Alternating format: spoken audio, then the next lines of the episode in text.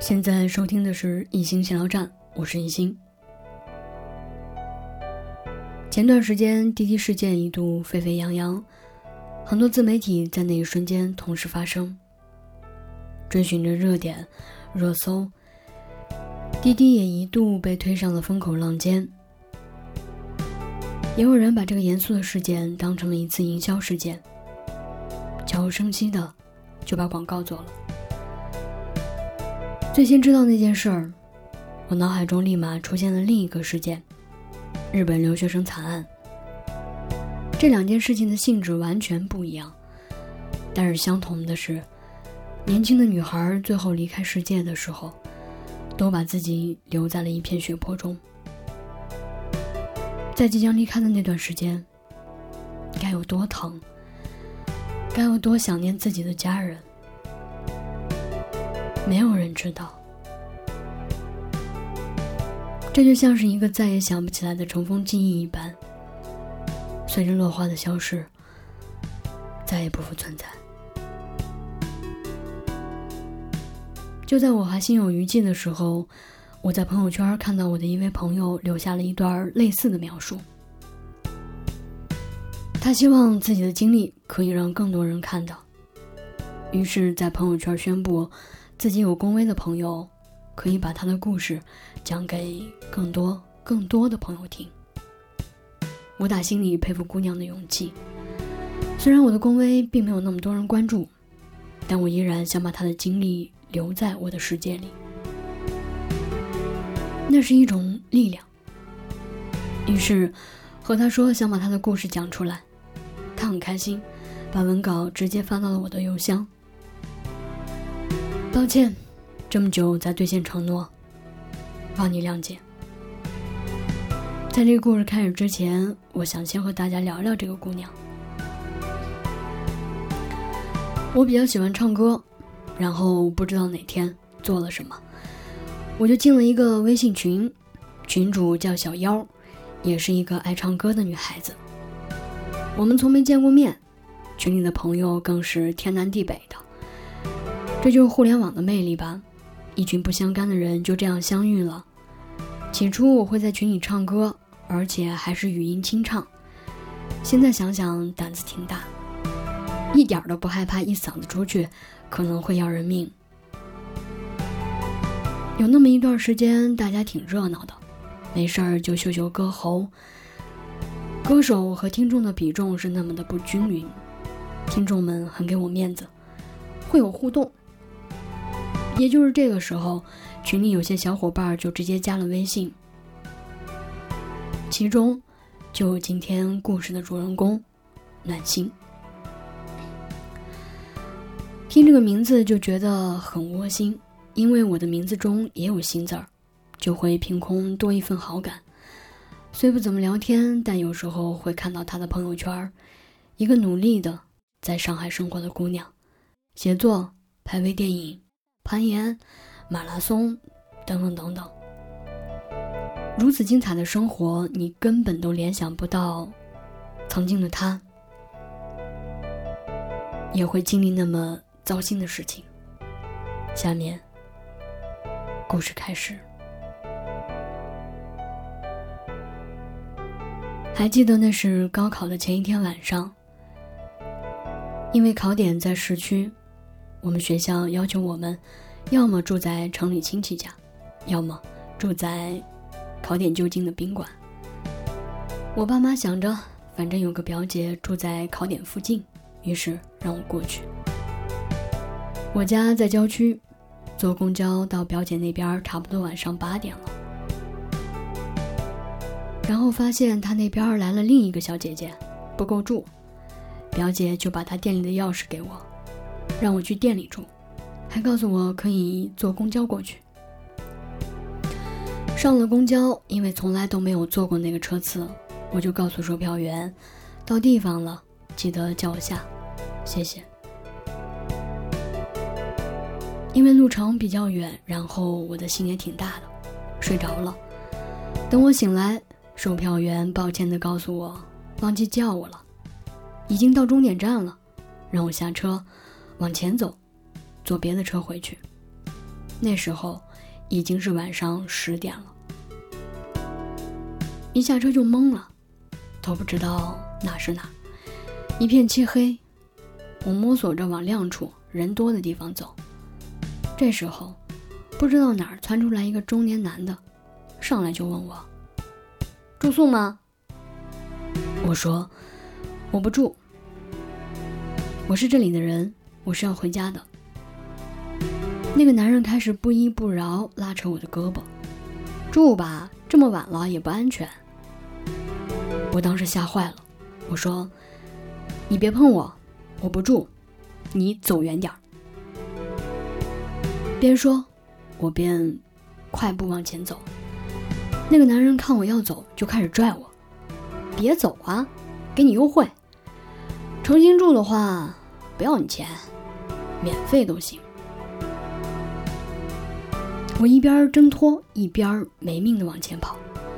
我当时看着黑乎乎的公路，也没什么车，没别的念想，就想跑到马路中间我宁愿被车撞。也绝对不能让这男的拉走。还好小的时候没别的爱好，爬树、上墙跑得快。可能男的毕竟人高马大，腿也比我长，眼看着就要追上我了，我只能没命的跑。这时候逆向来了个出租车，看到了救命稻草，我也不管师傅拉不拉我，车里有没有别人，拦下来再说。我一下窜到了车头前，师傅一个急刹车，然后大声的说：“你们干啥？不要命了？神经病吧？”我也不管师傅怎么看我，我就飞快的跑到副驾驶，我尽量冷静的跟师傅说：“师傅，你开车。”师傅骂骂咧咧的往前开，然后问我：“后面那个人你们一起的吗？”我一惊，说：“后面有人。”我上车的时候太紧张了，没看到那个男人也尾随我上了车。我又惊又怕，我赶紧跟师傅解释我不认识他。结果那个男人变态的说：“哎呦，两口子吵架你跑什么？”结果司机懵了，不知道该听谁的。师傅说：“要不……”你俩下去解决，家事儿不好管呀。我对师傅说：“师傅，我不认识他，你别把我扔下去。我还是学生，怎么能和那人认识？是他老婆。”我想把准考证翻出来给他看，那个男人先我一步把我的包按住，不让我拿。司机师傅可能没有经历过那种事情，看着那个男的又在后面拽我。他就把车停下来说：“不想管闲事儿。”我眼看师傅不想管我了，于是和司机师傅商量，让他往前开，到前面路口就下车。于是司机师傅又踩油门，开始继续往前开。我对后面的人说：“我们前面下吧，你给我开门，我手被你拽疼了。”我开不了门。司机师傅停车后，看那个男的刚一下车，我厉声跟师傅说：“快开车！”师傅下意识的一脚油门开走了。我从倒车镜看着那个男人一边气急败坏的骂，一边追着车跑了一段。我一下子就哭了。整个过程真的是差不多历时。二十几分钟吧，但是我觉得有一个世纪那么长，我差点就以为我看不到第二天的太阳了。司机师傅说：“姑娘，你别怪我，我真的是不知道你们什么关系。再说了，这么晚了你在路上晃悠什么？早点回家才安全。”师傅巴拉巴拉的说了一路。我呜呜的哭了一路，我就觉得自己是真的死里逃生，差点儿就死在十七岁那个晚上了。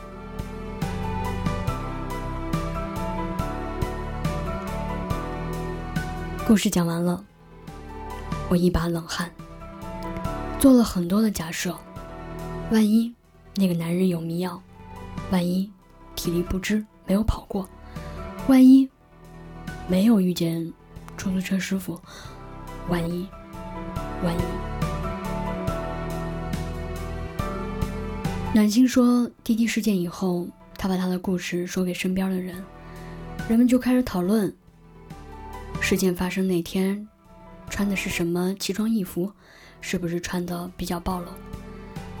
暖心说，他那个时候并没有奇装的概念，十七岁，高考前一天，穿的是运动套装、短袖、七分裤、运动鞋，也不知道为什么现在一有这种事情，就在质疑当事人是否是因为穿着太暴露了，才会引来这种祸患。他也并不苟同某些公众号说的防狼手段，或者其他的什么。到那个时候，人对恐惧的本能反应，你根本没有能力打得过人高马大的对方。他不是你的爱人，也不是和你熟悉的异性，只是一头兽性本能的歹徒。所以暖心建议说，尽量别慌，想对策。智取才是上上策。遇到这种事情，别妄想着你能制服他，那是警察该做的事儿。让你自己脱离险境，才是你要做的。原来这样的事情真的会发生在我们身边，并不远。这一瞬间，我突然明白了，远在家乡时刻挂心的母亲，她的担忧。她的恐惧。我零八年出来到现在快十年了，这十年我记不清楚自己是怎么度过的。我没有遇见这样可怕的事情，上天给了我多大的关照？我觉得一个人出门在外，能够保全自己不受伤害，是最大的孝顺。如果你还能开心幸福，那已经是一件非常了不起的事情了。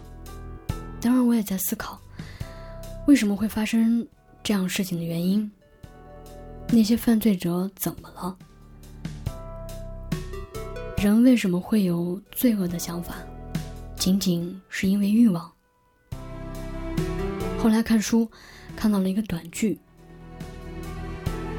去个性化和侵犯行为。去个性化是个体的一种自我意识下降的状态。这种状态使人最大限度地降低了自我观察和自我评价的意识，从而使人表现出通常社会不允许的行为，使人的侵犯行为增加。比如一些看人跳楼的吃瓜群众，当他们开始刺激跳楼者跳楼的时候，就是一种去个性化的状态，因为看到别人也这样做，并且这样做的惩罚，并不是那么重，于是恐惧、羞耻。道德感就会随之降低，从而做出社会不允许的行为。